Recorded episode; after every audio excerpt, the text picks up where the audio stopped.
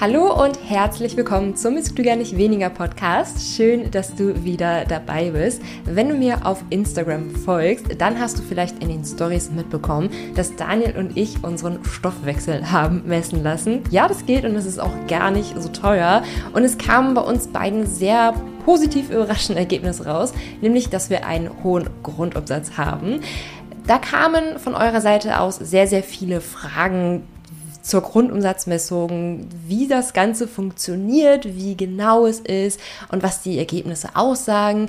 Deswegen habe ich heute Annike und Mathilda in Podcast eingeladen. Sie sind Sportwissenschaftlerinnen am Institut für Sport- und Bewegungsmedizin in Hamburg und führen diese Grundumsatzmessungen regelmäßig durch. Wir besprechen zunächst, für wen solch eine Grundumsatzmessung überhaupt in Frage kommt, wie sie funktioniert und wie mir das Ergebnis für Zunehmen, Abnehmen oder auch generelle Gesundheitsentscheidungen ganz unabhängig vom Gewicht helfen kann. Und im Anschluss habe ich eure am häufigsten gestellten Fragen zum Stoffwechsel an die beiden gestellt. Unter anderem, wie häufig Abweichungen zum normalen Grundumsatz tatsächlich vorkommen, was man tun kann, wenn der Grundumsatz reduziert ist und wie sich eine Zu- oder Abnahme auf den Stoffwechsel auswirkt. Und was man wissen sollte, ich spreche hier so allgemein vom Thema Stoffwechsel, ja, ist, dass wir hier grundsätzlich erstmal von einer Messung des Grundumsatzes sprechen. So, der Grundumsatz ist die Energiemenge gemessen in Kalorien, die du allein im Ruhezustand täglich verbrauchst bedeutet, dass der Grundumsatz der Minimalenergiebedarf zur Erhaltung aller lebensnotwendigen Körperfunktionen ist. Er sollte also nicht mit dem Gesamtenergieumsatz verwechselt werden, da wir uns natürlich noch körperlich bewegen, nennt sich übrigens auch Leistungsumsatz, und das Verdauung der Nahrung allein Energie benötigt. Das bedeutet, wenn du deinen Kalorienwert für den Grundumsatz herausbekommst, bedeutet das nicht, dass das das ist, was du zum Halten deines Gewichts essen solltest, sondern es bedeutet eigentlich letztlich, dass es die Kalorienmenge ist, die du brauchst, wirklich im Ruhezustand. Ähm, genau, das sollte man auf jeden Fall noch dazu wissen. In den Shownotes habe ich euch die Grundumsatzmessung einmal verlinkt, sodass, wenn ihr Interesse habt, euch das einmal alles genauer ansehen könnt. Und noch eine weitere kurze Info vorab. Mathilda und Annike haben über eine Formel zur Grundumsatzberechnung gesprochen und meinten damit die Harris-Benedict-Formel. Die findet ihr auch einmal in den Shownotes verlinkt. So, und jetzt viel Spaß mit der Podcast-Folge.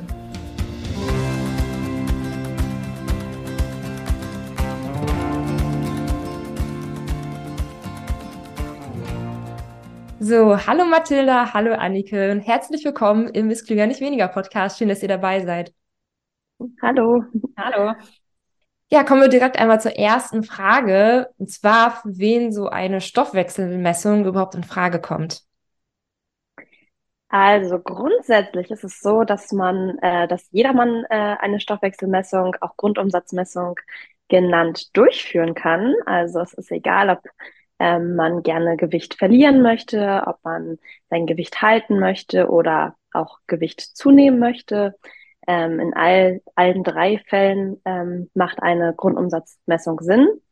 Ähm, grundsätzlich, um erstmal auch Erkrankungen vom Fettstoffwechsel ähm, und vom Glukosestoffwechsel ausschließen zu können, aber auch, wenn man ähm, rein aus Interesse einfach mal wissen möchte, wie hoch ist eigentlich mein Grundumsatz, was kann ich am Tag ähm, zu mir nehmen, um ähm, den Grundbedarf ähm, zu decken. Ähm, es macht aber auch Sinn, wenn man zum Beispiel davon überzeugt ist, dass sein eigener berechneter Grundumsatz, im Internet findet man ja sämtliche Formeln dazu, ähm, falsch ist und man da einfach mal Gewissheit und Klarheit haben möchte. Es ist aber halt auch so, wenn man ähm, ja in der Vergangenheit äh, schon oft versucht hat, Gewicht zu verlieren, aber einfach nicht abnimmt, obwohl man Sport treibt und sich gesund ernährt, dann macht das in dem Fall zum Beispiel auch Sinn, einfach mal zu checken, wie hoch ist der Grundumsatz, stimmt damit eigentlich alles, läuft das so, wie ich wie es mir vorstelle, wie ich es mir wünsche. Ähm, und es ist halt so, dass der Grundumsatz allein bei den Menschen bereits zwischen 50 und 80 Prozent des gesamten Kalorienbedarfs ausmacht. Und es ist natürlich so, dass je genauer man diesen Wert kennt, desto leichter ist es dann eben auch, ähm, ja, abzunehmen, zuzunehmen, beziehungsweise sein Gewicht halten zu können, weil man einfach viel mehr Klarheit ähm, über seinen eigenen Stoffwechsel hat. dass die Rechner im Internet nicht ganz hinkommen, kann ich auf jeden Fall komplett bestätigen. Wann immer ich meinen Grundumsatz mal so äh, durchkalkuliert habe mit so gängigen Formeln, kam bei mir irgendwie sowas 1350, 1400 Kalorien raus und dann bei eurer Messung waren ja plötzlich 1730 ähm, da, was ja schon erheblichen Unterschied macht. Insbesondere, weil es ja nur der Grundumsatz ist und man dann ja noch ähm, die Aktivitäten dazu rechnen muss. Also ähm, war der Unterschied bei mir schon sehr enorm und bei Daniel ja genauso. Als wir bei euch die Messung gemacht haben, äh, kamen ein paar verwunderte Nachrichten, dass man den Stoffwechsel überhaupt messen lassen kann und auch Rückfragen, wie genau sowas dann ist. Weil ich glaube, viele verstehen den Stoffwechsel als ein theoretisches Konstrukt und jeder spricht irgendwie von Stoffwechsel anregen und ähm, so Stoffwechsel ist ganz wichtig und so. Aber bei der Frage, ob man ihn dann ganz genau messen konnte, war Verwunderung da. Also deswegen auch nochmal, ja, meine Frage oder könnt ihr gerne was zu sagen, wie genau ist der Stoff, ist die Stoffwechselmessung und wie funktioniert sie erstmal? Ja, also da können wir tatsächlich äh, direkt so ein bisschen bei den Formeln wieder anfangen. Also der, ähm, die Messung, die Grundumsatzmessung hier in der Spirometrie ist auf jeden Fall deutlich genauer als die Berechnung mit Hilfe von den ganzen Grundumsatzformeln, die man so im Internet findet, wie ihr jetzt auch am eigenen Leib erfahren habt. Ähm, wir messen ja nicht invasiv, also ohne dass wir in den Körper ähm, hineindringen, den Sauerstoffverbrauch und die Kohlenstoffdioxidproduktion ähm, und können dann auch auf andere Parameter schließen, ähm, die den Substratverbrauch dann auch ausmachen. Ähm, genau. Ähm, wie das Ganze abläuft, ähm, haben ja viele von äh, euren Followern wahrscheinlich schon in Videos so ein bisschen äh, mitverfolgen können. Die reine Messung geht so 20 bis 30 Minuten. Das machen wir auch immer ein bisschen von der Datenqualität abhängig. Äh, wenn zwischendurch mal ähm, die Daten nicht gut aufgezeichnet haben, dann verlängern wir die Messperiode auch etwas. Ähm, ansonsten reichen 20 Minuten eigentlich immer vollkommen. Insgesamt sind wir aber eine Stunde dabei, weil das Ganze ja auch ein bisschen Vor- und Nachbereitung auch benötigt. Ähm, am Anfang erklären wir, ähm, wie bei euch auch immer, ganz genau den Ablauf, damit jedem bewusst ist, was jetzt auch gleich passieren wird, dass man sich in der Zeit auch entspannen kann.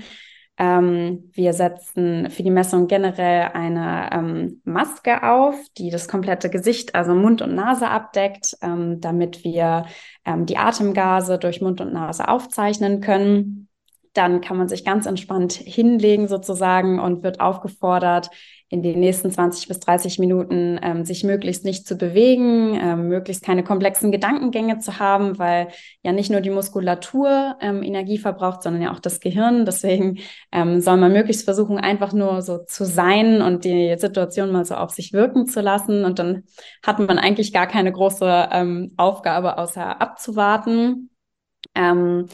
Und was wir im Rahmen der Untersuchung dann auch immer noch besprechen, was natürlich die Ziele sind eines jeden Einzelnen, ähm, was bisher so gegessen wird, ähm, was getrunken wird, ähm, Meist machen wir im Rahmen der Grundumsatzmessung auch noch eine Bioimpedanzanalyse, damit wir Einblick auf die Körperzusammensetzung haben und damit wir die Ergebnisse dann auch in diesem Rahmen besser interpretieren können. Ja, wenn wir sehen können, ähm, wie ist eigentlich die Muskelmasse, wie ist die Fettmasse, wie sieht der Wasserhaushalt aus, dann können wir die Ergebnisse der ähm, Grundumsatzmessung äh, vor dem Hintergrund noch viel besser interpretieren. Also im Endeffekt könnte man noch mal ein bisschen ähm, näher erläutern, ähm, was bei der oder vor der Messung insbesondere beachtet werden sollte. Ah ja, also es ist halt so, dass genau, es ist halt so, dass man ähm, körperlich fit sein sollte, natürlich kein Infekt akut haben sollte. Ähm, grundsätzlich sollten ähm, am Tag vorher beziehungsweise im besten Fall sogar einige Tage im Vorfeld der Messung ähm, das normale Ess- und Trink Verhalten ähm, ja also beibehalten werden, genauso auch das Konsumverhalten von ähm, Genussmitteln wie jetzt Koffein und Alkohol, dass es da nicht zu äh, großen Schwankungen kommt zum eigentlichen oder wie man es halt eben in seinem Alltag kennt, dass das wirklich ein Spiegelbild dessen abgibt, wie der ähm, normale Alltag eben ausschaut.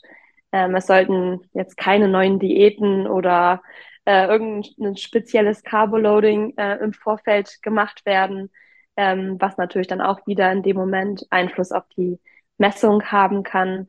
Ähm, dann sollte die Grundumsatzmessung nach einem zwölfstündigen Fasten ähm, am Morgen durchgeführt werden. Also wir terminieren die Grundumsatzmessungen immer in den ja, früheren Tagesstunden, sag ich mal.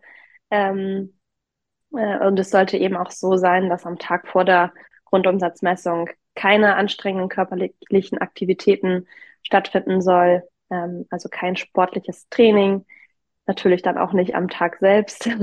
Deswegen sollte da auch geachtet werden, dass man ähm, entspannt und ausgeruht und nicht unbedingt auch mit dem Fahrrad zur Messung kommt, weil es ist halt so, dass wenn man sich körperlich betätigt, ähm, wird natürlich ähm, Energie benötigt. Ähm, je anstrengender eine Aktivität ist, desto mehr Kohlenhydrate werden auch ähm, zur Energielieferung herangezogen.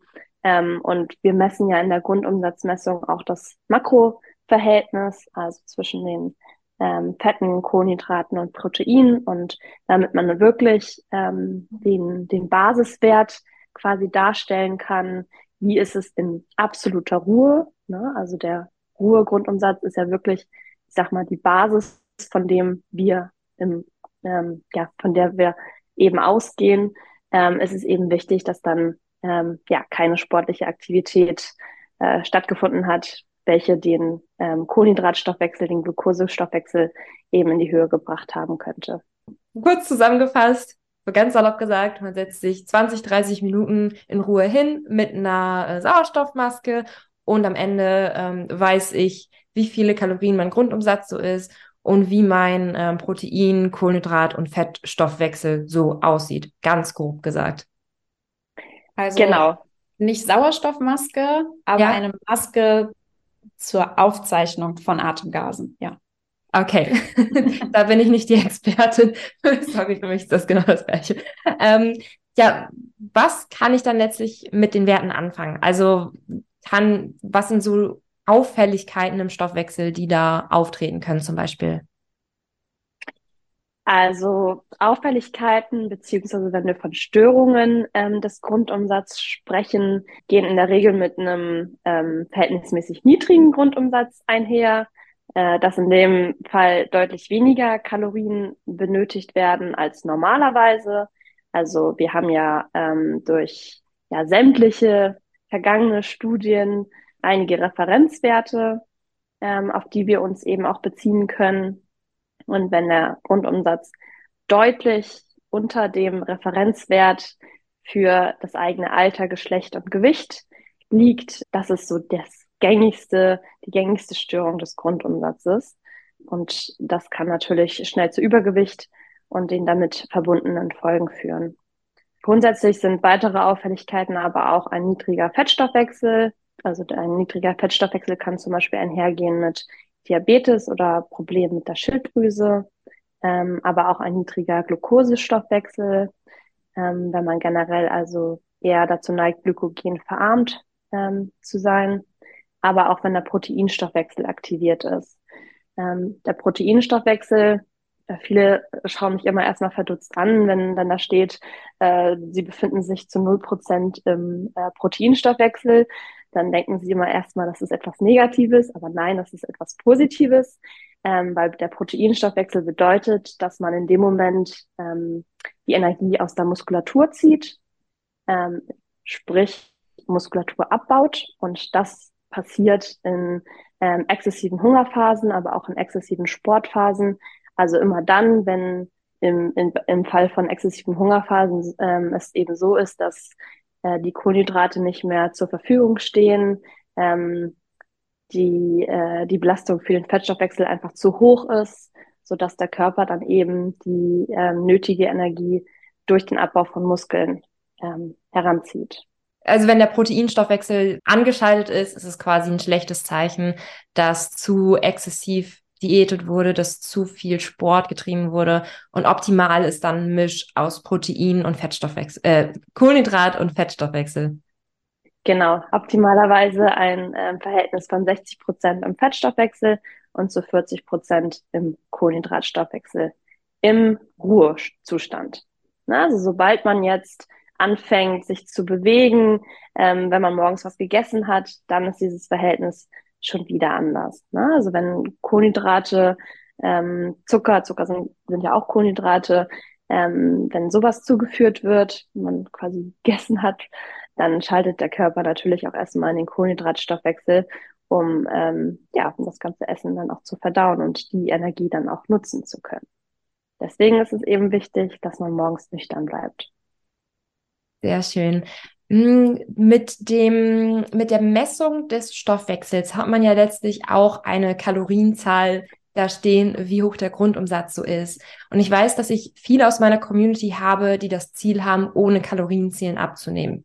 Und da war bei Ihnen die Frage, ob es denn überhaupt Sinn macht, genau zu wissen, wie der Stoffwechsel denn läuft, wenn man sowieso ohne Kalorienzählen abnehmen möchte.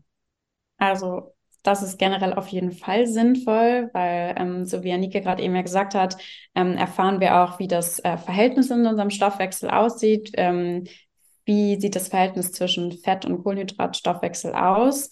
Optimalerweise den Proteinstoffwechsel ausgenommen. Dann kann man schauen, funktioniert der Stoffwechsel erstmal so gut? Wie gut komme ich zum Beispiel an dieses 60-40-Verhältnis ran in Ruhe? Sollte ich daran etwas ändern. Das klassische Ankurbeln eines äh, Fettstoffwechsels zum Beispiel. Ähm, und wir sagen, wenn man eine Gewichtsveränderung hervorrufen möchte, dann lohnt es sich eigentlich am Anfang tatsächlich mal über einen kürzeren Zeitraum Kalorien zu zählen. Einmal zu zählen, ähm, wie viel Kalorien muss ich eigentlich auf meinen Grundumsatz oben drauflegen, um auf meinen Gesamtenergieverbrauch am Tag zu kommen und natürlich auch variabel von Tag zu Tag, welche Aktivitäten und auch sportliche Aktivitäten mache ich an welchem Tag, was verbrenne ich dabei ungefähr, ähm, berechne damit meinen Gesamtenergieverbrauch und kann dann mal so drei, vier Wochen schauen, ähm, mit welchen Gerichten kann ich das eigentlich gut erreichen. Ich sage auch ähm, gezielt erreichen, weil man vielleicht auch einfach mal sein Gewicht halten möchte und dass man nicht immer aus Versehen drunter bleibt, weil man gar nicht weiß, dass man tatsächlich die ganze Zeit aus Versehen in Kalorienreduktion geht. Dass man erstmal so ein Gefühl dafür bekommt, was entspricht denn ungefähr dem, was ich brauche, ohne dass sich was ändert. Und dann kann ich mit einer ähm, größeren Sicherheit daran gehen, dass ich die Kalorien eigentlich gar nicht zählen muss und mir sicher sein kann, dass es äh, gut für meinen Körper ist, was ich gerade an meiner Ernährung zum Beispiel umstelle. Also erstmal so ein kleines, ähm, so ein besseres Gefühl dafür bekommen, was mein Körper tatsächlich braucht, in welchen Mengen etc. Und dann von diesen Kalorienzählen aber auch tatsächlich zügig wegzukommen und dann das Ganze aus dem Bauch heraus dann tatsächlich mehr zu entscheiden, ohne Kalorienzählen, so wie das, so wie du es gerade sagtest, ja.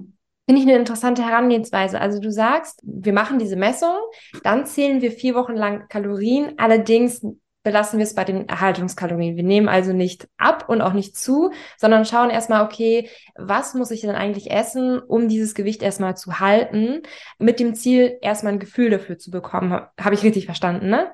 Genau, also das wäre jetzt eine Option. Natürlich kann man auch sagen, so jetzt habe ich ähm, meinen Ruhegrundumsatz und jetzt habe ich meinen meinen Gesamtenergieverbrauch. Das kann ich alles berechnen und ich beginne direkt mit einer Kalorienreduktion, weil ich gerne abnehmen möchte. Keine mhm. Frage. Mhm. Aber sich erstmal so meinetwegen auch nur ein, zwei Wochen daran zu gewöhnen, was mein Körper eigentlich zur Erhaltung braucht, gibt einem natürlich ein eine viel bessere Einschätzungsfähigkeit, was ich also was mein Körper tatsächlich braucht. Und also ich glaube, das Wort Gewöhnung an das, ähm, was ich zu mir nehmen muss, damit sich nichts ändert, das ist tatsächlich wichtig, damit man die Dinge besser einschätzen kann. Mm, also ich weiß, dass es vielen so geht, dass sie eigentlich gar nicht wissen, was und wie viel sie eigentlich essen dürfen, um abzunehmen, um das Gewicht zu halten. Ähm, denen könnte das auf jeden Fall erstmal so helfen mit der Herangehensweise. Würdet ihr dann auch raten, nach einer Weile den Test zu wiederholen? Weil grundsätzlich sagt man, da kommen wir ja gleich nochmal so ein bisschen dazu. Grundsätzlich sagt man ja, wenn man am Abnehmen ist, dass dann der Grundumsatz oder der Stoffwechsel ein bisschen sinkt. Deswegen wäre da auch so meine Frage, ähm, macht eine Wiederholung vom Test Sinn und in welchem Zeitraum empfehlt ihr das so? Ab einer bestimmten Gewichtsabnahme oder vielleicht ab einer gewissen Wochen- oder Monatszahl? Wie macht ihr das? Also ja, ähm, ergibt auf jeden Fall Sinn. Ob jetzt bei Gewichtsabnahme, Erhalt oder Zunahme. Ähm, auf jeden Fall in allen drei Fällen. Je nachdem, mit welcher Zielstelle, also ja, der Grundumsatz verändert sich auf jeden Fall, ähm, wird im Regelfall niedriger, wenn man auch an Gewicht abnimmt und wird mehr, wenn man an Gewicht zunimmt. Ähm, da kann man dann natürlich auch immer die Werte von der Körperzusammensetzung-Analyse zum Beispiel mit hinzuziehen. Und man sagt, sobald Körperveränderungen sichtlich zu sehen sind zum Beispiel oder nach einer bestimmten Wochenanzahl ist es auf jeden Fall sinnvoll, seinen äh, Ruhegrundumsatz sozusagen zu aktualisieren, ähm, dass falls man im Kalorienzählen ist, man auf jeden Fall immer noch die richtigen Angaben hat mhm. oder dass man wieder ein neues Gefühl dafür entwickelt mit kurzem Kalorienzählen und dann wieder eigenständig aus dem Bauch heraus arbeitet was zum Beispiel auch bei Gewichtszunahmen dann ja auch ähm, unter Umständen wichtig sein kann. Gewichtszunahme durch Krafttraining, da geht es dann ja auch um Muskulaturzunahme, was braucht mein Körper dann? Und da können wir uns an so einem Wochenwert auch ganz gut ähm, orientieren, so diese ungefähr zwölf Wochen, ähm, die ein Körper ähm, braucht, um sich muskulär zum Beispiel umzustellen. Dann kann man sagen, okay, nach einem halben Jahr ist es vielleicht da schon sinnvoll, aber frühestens nach drei Monaten, nach diesen zwölf Wochen. Ähm, und generell, es kommt natürlich auch immer so ein bisschen auf die Person drauf an. Ähm, wie tickt diese Person, sage ich mal so ganz einfach. Macht die Person sich sehr viele Gedanken, dann sollte man vielleicht auch nicht zu oft messen, um die Person nicht ähm, zu sehr zu verunsichern, das Richtige machen zu wollen. Das heißt, wir sagen immer so zwischen sechs bis zwölf Monaten, je nach Zielstellung und je nach Individuum auch. Man kann so oder so aber sagen, dass sobald man ähm, ja, körperliche Veränderungen durchlaufen hat, dann macht eine erneute Messung Sinn. Aber auch wenn man zum Beispiel eine, ähm, ja, ein Ess, eine Essgewohnheit verändert hat, wenn man eine Ernährungsumstellung ähm, durchlaufen hat, ähm, dann macht es eben Sinn, diesen Test auch nochmal zu wiederholen, um da auch nochmal zu schauen, hat sich an der Makroverteilung was getan? Bin ich eventuell jetzt ähm, ja verstärkt im Fettstoffwechsel, niedriger im Glukosestoffwechsel? Das ist ja auch gerade im Hinblick auf, wenn man jetzt Gewicht verlieren möchte, sollte man versuchen, den Fettstoffwechsel möglichst anzukurbeln. Und wenn man jetzt in, ähm, ja, in einem ersten Test zum Beispiel festgestellt hat, okay, ich bin in einem sehr niedrigen Fettstoffwechsel, ich stelle daraufhin meine Ernährung um, versuche mich dementsprechend eher kohlenhydratärmer zum Beispiel mal eine Zeit lang zu, zu ernähren, ähm, eiweißreicher, fettreicher, ähm, dass man dann bei einem erneuten Test auch mal schauen kann, was hat sich da eigentlich getan bei meiner Makroverteilung. Okay, da kommen wir dann gleich nochmal dazu, was man dann bei welchen Werten dann ungefähr machen könnte. Ähm, denn man ist ja grundsätzlich seinem Stoffwechsel nicht hilflos ausgeliefert. Also ich glaube, es ist allen Zuhörern bis dahin klar geworden, dass der Stoffwechsel sehr variabel ist, ob man zugenommen hat, ob man abgenommen hat, wie die Ernährung ist und so weiter. Kommen wir gleich nochmal dazu, aber kurz noch eine Frage zum Test an sich. Und zwar, was der kostet und ob man den vielleicht auch von der, über die Krankenkasse abrechnen kann. Also die Grundumsatzmessung alleine kostet etwa 78 Euro bei uns im Institut für Sport- und Bewegungsmedizin. Wir sitzen ja hier in Hamburg und die Preise variieren wahrscheinlich von Institution zu Institution. Ähm, aber ich kann jetzt quasi über die Preise sprechen, die wir bei uns haben. Wir rechnen über die Gebührenordnung für Ärzte ab. Ähm, das ist also ein festgelegter ähm, Preis, sag ich mal, an dem wir uns am Katalog orientieren ähm, die Grundumsatzmessung in Kombination mit der Bioimpedanzanalyse, was wir häufig als Kombipaket anbieten, ähm, liegt bei circa 105 Euro. Ähm, und es ist so, dass ähm, wenn ein ärztliches Attest vorliegt, kann ein Teil der Kosten von den gesetzlichen Krankenkassen ähm, übernommen werden als ich die Stoffwechselmessung geteilt habe, ähm, haben wir ganz, ganz viele Nachrichten bekommen mit, ah, ich habe Übergewicht und ich glaube, mein Stoffwechsel ist eingeschlafen. Ich habe, ich glaube, ich habe einen ganz, ganz niedrigen Stoffwechsel. Also die Befürchtung, ja, Übergewicht zu haben aufgrund eines niedrigen Stoffwechsels ist sehr weit verbreitet und es haben sehr, sehr, sehr, sehr viele. Da könnt ihr, die ja aus der Praxis kommen, ja hoffentlich bisschen genauer was zu sagen, wie häufig kommt es überhaupt vor, ähm, wie, wie häufig kommen ähm, Abweichungen vom Grundumsatz zum, ich sage jetzt mal, normal, also bezogen auf Alter, ähm, Gewicht, Geschlecht etc. vor. Also wie oft ist es tatsächlich, dass so ein Stoffwechsel ähm, besonders niedrig oder besonders hoch ist? Wissenschaftliche Studien haben halt gezeigt, dass äh, die Grundumsatzformeln, die im Internet finden, ähm, zu 40 bis 75 Prozent auf alle Personen zutreffen. Es ist aber halt so, dass immer wieder deutliche Abweichungen von teilweise bis zu 25 Prozent zum tatsächlichen Grundumsatz möglich sind. Das sind dann teilweise auch schon 500 Kalorien Unterschied zum ähm, errechneten äh, Grundumsatz durch so eine Formel. Aus eigener Erfahrung liegen die meisten Personen bei uns in den Messungen eigentlich immer so um ja plus minus äh, 100 Kalorien um ähm, den Referenzwert, um den ähm, Wert, den man ähm, aus dem Internet quasi sich berechnen lassen kann. Aber es sind immer äh, eben immer wieder deutliche Ausnahmen zu sehen, wie jetzt auch zum Beispiel bei dir, Melina, und bei, bei Daniel. Ja, teilweise wirklich mit, äh, mit einem großen Unterschied von, ja, äh, deutlichen Abweichungen von bis zu 300 bis 500 Kalorien. Es ist auch so, dass zum Beispiel die Menopause den ähm, Stoffwechsel verlangsamt. Ähm, zum Beispiel ähm, wäre hier der Grund durch einen veränderten Hormonspiegel. Das äh, kann man zum Beispiel auch im Hinblick auf ähm, den eigenen Körper nochmal berücksichtigen, dass wenn man ähm, in die Menopause gekommen ist, also wenn die Periode ausgesetzt hat, dass man dann eventuell auch nochmal eine Grundumsatzmessung ähm, ja, durch, äh, durchläuft, dass man immer schaut, wo bin ich denn jetzt eigentlich gerade? Hat sich wirklich ähm, was an meinem Grundumsatz getan? Gibt es Veränderungen zu vorher? Hatte ich tatsächlich jetzt auch schon ähm, bei einigen Frauen, die in der Vergangenheit bei uns eine Grundumsatzmessung gemacht haben und jetzt total Angst hatten, dass der Grundumsatz jetzt total in den Keller gerutscht ist. Und es war schon so, dass der Grundumsatz bei diesen Frauen teilweise äh, deutlich erniedrigt war, aber keine Sorge, es war auch bei einigen mehr oder weniger exakt der gleiche Wert. Kannst du da auch grobe Zahlen nennen, wie sich die Menopause auf den Stoffwechsel auswirkt?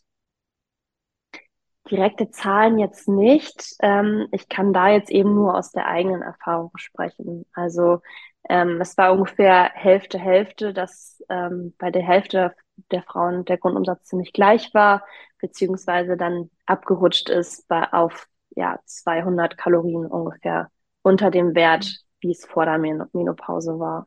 Hm, okay, ich probiere das mal ja. gerade so ein bisschen bildlich darzustellen. Also 100 Kalorien entsprechen ungefähr der Menge von einem Ei oder einer Banane ungefähr.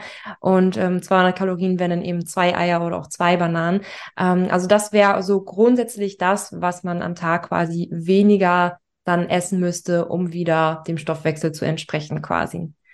Ja, und es ist halt so, dass man halt auch berücksichtigen muss, dass ähm, die stärkste mögliche Senkung des Grundumsatzes nicht durch Erkrankungen eigentlich ausgelöst werden, sondern durch den menschlichen Körper selbst. Also wenn über einen langen Zeitraum nicht genügend Nährstoffe zugeführt werden, also wenn man sich wirklich in einer sehr starken ähm, Diät befinden, sind in einem sehr großen ähm, Defizit über einen längeren Zeitraum, schaltet der Körper in diesen sogenannten Energiesparmodus.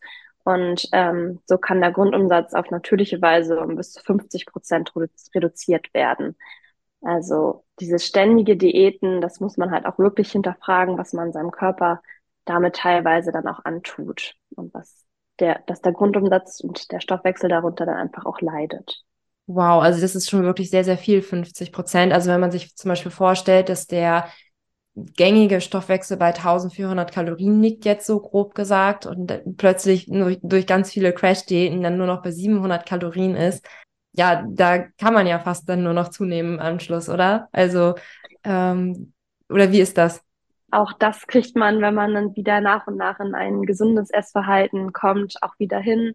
Aber der Körper ist einfach, ja, ist ein smartes Konstrukt und wenn auf Dauer einfach so wenig Kalorien und Nährstoffe zugeführt werden, schaltet er einfach in diesen ähm, ja, Energiesparmodus, um äh, den Gehalt oder den Erhalt äh, ja, der, der lebensnotwendigen Mechanismen im Körper zu gewährleisten. Und ähm, schaltet dann natürlich, dass, dass ich die, die Körpertemperatur runtergefahren wird und man fühlt sich ständig müde, die, äh, die Haare werden porös, die Nägel werden porös. All sowas geht da dann ja auch mit einher, dass der Körper dafür dann auch einfach nicht mehr genügend Energie hat, ähm, an dieser Stelle dann eben, ja, zu mhm. arbeiten.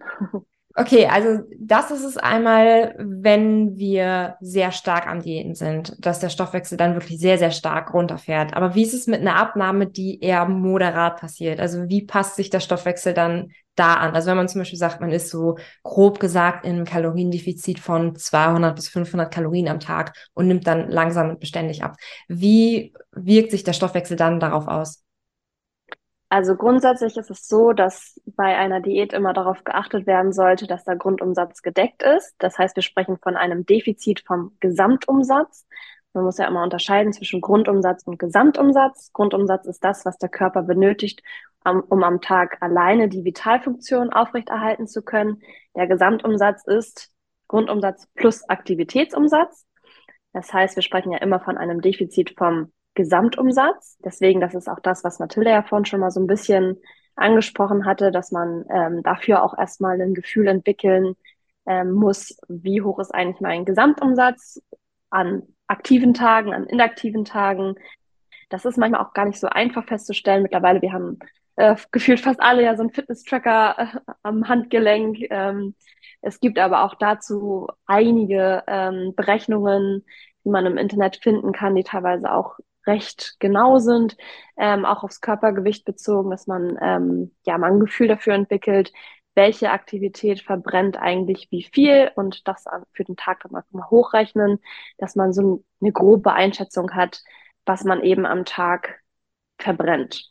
Und äh, wichtig ist eben, was ich eben auch schon mal gesagt hatte, dass in einer Diät der Grundumsatz allemal gedeckt ist, weil man ansonsten eben oder weil ansonsten eben diese Gefahr besteht, dass man dann in den Proteinstoffwechsel ähm, wechselt und generell in die Mangelernährung und dadurch eben ja den Stoffwechsel so stark runterfährt, ähm, dass es ja, dass er einfach in diesen Energiesparmodus fährt. Wenn man jetzt ein moderates Defizit, wie von dir eben äh, genannt, von 200 Kalorien ähm, fährt, ähm, passiert das nicht. Klar verlangsamt sich auch in dem Fall der Stoffwechsel ähm, minimal, aber eben nicht so, dass die Gefahr eben äh, läuft, dass er extrem ab, absinkt.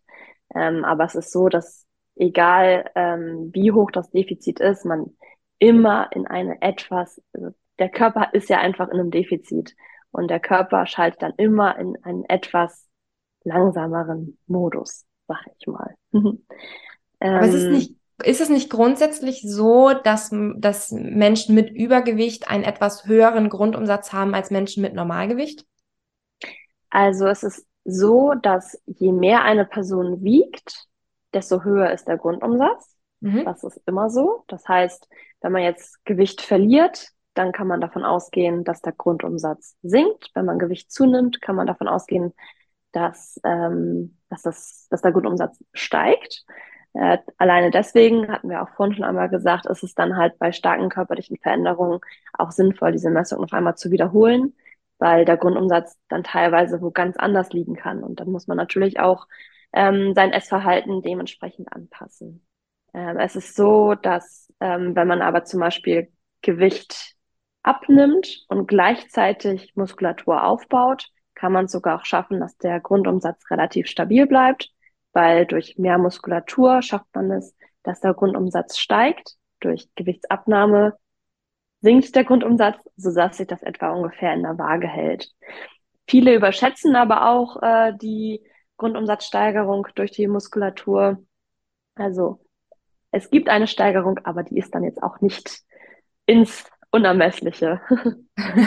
nee, ins Unermessliche nicht, aber ich denke, Daniel und ich sind da schon ein ganz gutes Beispiel, weil bei uns beiden, also wir beide haben ja nachweislich einen sehr hohen Stoffwechsel und ähm, treiben ja beide schon seit Jahren Krafttraining. Grundsätzlich erstmal die Empfehlung, Krafttraining äh, zu betreiben oder Muskel Muskulatur aufzubauen, um den Stoffwechsel ähm, ja nicht zu reduzieren, so, sogar ein bisschen anzuheizen. Gibt es noch weitere Tipps, die ihr habt, wenn man feststellt, okay, der Grundumsatz ist tatsächlich sehr niedrig? Also da geht es darum, äh, den Grundumsatz zu erhöhen, meinst du jetzt? Ja, genau. Genau. Also ein Punkt ist ja auf jeden Fall, wie Anike gerade schon sagt, die Muskulatur aufzubauen, äh, dem Körper auch entsprechend genügend Kalorien dann auch zuzuführen, wo wir dann vielleicht auch wieder so ein bisschen beim Thema sind, nicht Kalorien zählen, sondern dem Körper auch einfach mal geben, was er dann auch braucht für die Aktivität. Damit einhergehend auch einfach einen aktiven und gesunden Lebensstil zu führen. Ähm, nicht nur Sport, sondern halt auch einfach körperliche Bewegung ähm, wir sprechen da immer von den ähm, 150 Minuten moderate Bewegung laut WHO-Empfehlungen. In der Woche? In der Woche, genau. Das erreichen tatsächlich viele nicht. Ähm, das alleine zu erreichen wäre zum Beispiel das, äh, das erste Ziel für einen aktiven Lebensstil. Dann darauf äh, gelegt natürlich sportliche Bewegung und generell auch, was esse ich, die gesunde Ernährung dann. All diese Punkte, um den äh, Grundumsatz zu erhöhen, ja. Hm, okay, also grundsätzlich gesund essen, moderat bewegen, bisschen Muskulatur aufbauen. Also was man auf jeden Fall bei dem Grundumsatz auch nicht außen vor lassen darf, ist die Genetik. Ob der mal etwas höher oder etwas niedriger ist, muss nicht immer per se mit der Körperzusammensetzung zu tun haben, sondern da liegt auch einfach eine ganze Menge Biologie dahinter. Ähm, das heißt, wenn der einfach mal etwas höher ist, und etwas von der, von, den, von der Durchschnittsnorm abweicht, kann das auch einfach mal normal sein. Wenn all die Ergebnisse zeigen, okay, ich bin jetzt muskulär oder was den Fett, äh, Körperfettanteil anbelangt, überall im Durchschnitt in Relation zu Geschlecht, Alter, Größe, Gewicht etc., dann ähm, kann da die Genetik auf jeden Fall auch mal eine große Rolle spielen. Wichtig ist da aber eben, dass man sich darauf nicht ausruht, dass wenn der ja, ja. Grundumsatz von Natur aus niedrig ist, dass das dann immer die Ausrede dafür ist, Mensch, ich nehme nicht ab, weil äh, die Natur es mir so vorgegeben hat, dass ich einfach einen niedrigen Grundumsatz habe. Also das ist keine Ausrede dafür. Man kann genug, genügend dagegen tun, ein ja. ähm, gesundes, einen gesunden Lebensstil zu führen und ein Normalgewicht zu haben. Nee, genau, das ist eher so die, das ist eher so die Erklärung für Abweichungen, die man sich irgendwann vielleicht auch einfach nicht mehr erklären kann. Wenn ich schauen kann, wie ist meine Körperzusammensetzung, was mache ich an Aktivität und ich kann mir trotzdem nicht erklären, warum es abweicht, dann kann das auch unter Umständen mal eine Erklärung bieten. Mhm. Ähm, aber wie Anike schon richtig sagt, ähm, das ist keine Erklärung, auf der man sich ausruht. Okay, wir hatten ja auch am Anfang über gewisse Abweichungen und gewisse Zahlen gesprochen und so weiter. Und da wird sich dann die Genetik wahrscheinlich auch einpendeln. Ne? Also, dass die Genetik nicht plötzlich dafür sorgt, dass jemand 600 Kalorien äh, niedrigeren Richtig. Grundumsatz hat, sondern das ist dann wahrscheinlich eher so diese übliche 100 bis 300 Kalorien. 300 genau, Kalorien wäre schon sehr viel, ne? Schwankung. Also eher so 100, maximal 200 Kalorien Schwankung.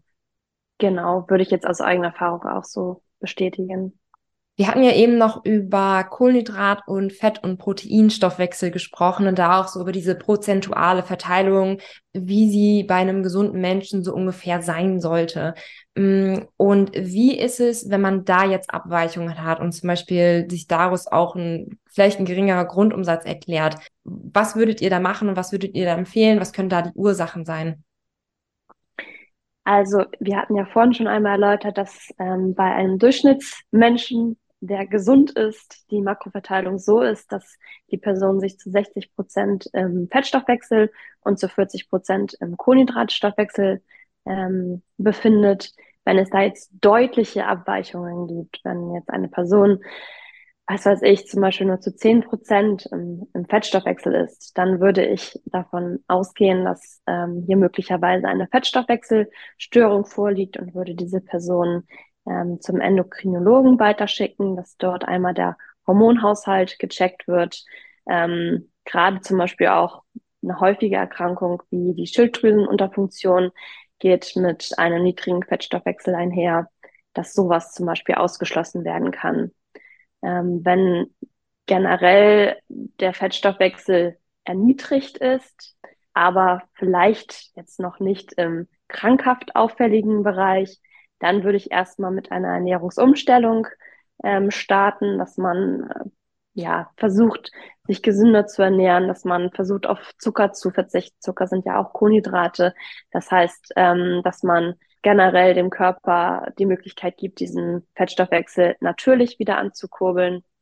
Wenn jetzt aber auch gleichzeitig der Glukosestoffwechsel enorm hoch ist, ähm, beziehungsweise enorm niedrig ist, auch da kann man dann ähm, schauen, dass man dies eventuell beim Endokrinologen mal gegencheckt, ob eben mit dem Hormonhaushalt alles in Ordnung ist. Hm, also es ist eigentlich schon ganz spannend, dass man auf einer, also basierend auf dieser Stoffwechselmessung auch schauen kann, ob man vielleicht wirklich zum Arzt muss, ob da vielleicht ernsthafte Erkrankungen vorliegen könnten. Da haben wir jetzt wirklich einiges geklärt zum Thema Stoffwechsel und Stoffwechselmessungen. Habt ihr noch irgendwas, ähm, wo ihr gerade sagt, das ist irgendwie gerade ein bisschen untergegangen, äh, kam vielleicht zu kurz oder noch generelle Anmerkungen? Vielleicht auch gerade zu äh, der Sache eben. Ich würde noch mal einen Satz dazu sagen. Mhm. Die, das Verhältnis von den Kohlenhydraten, Proteinen und den Fetten messen wir über den respiratorischen Quotienten. Und ähm, anders zum Grundumsatz selbst, also wie viele Kalorien ich am, ähm, am Tag rein durch die Vitalfunktion verbrenne, ähm, die, der Grundumsatz passt sich direkt mit jeder Veränderung der Körperzusammensetzung an.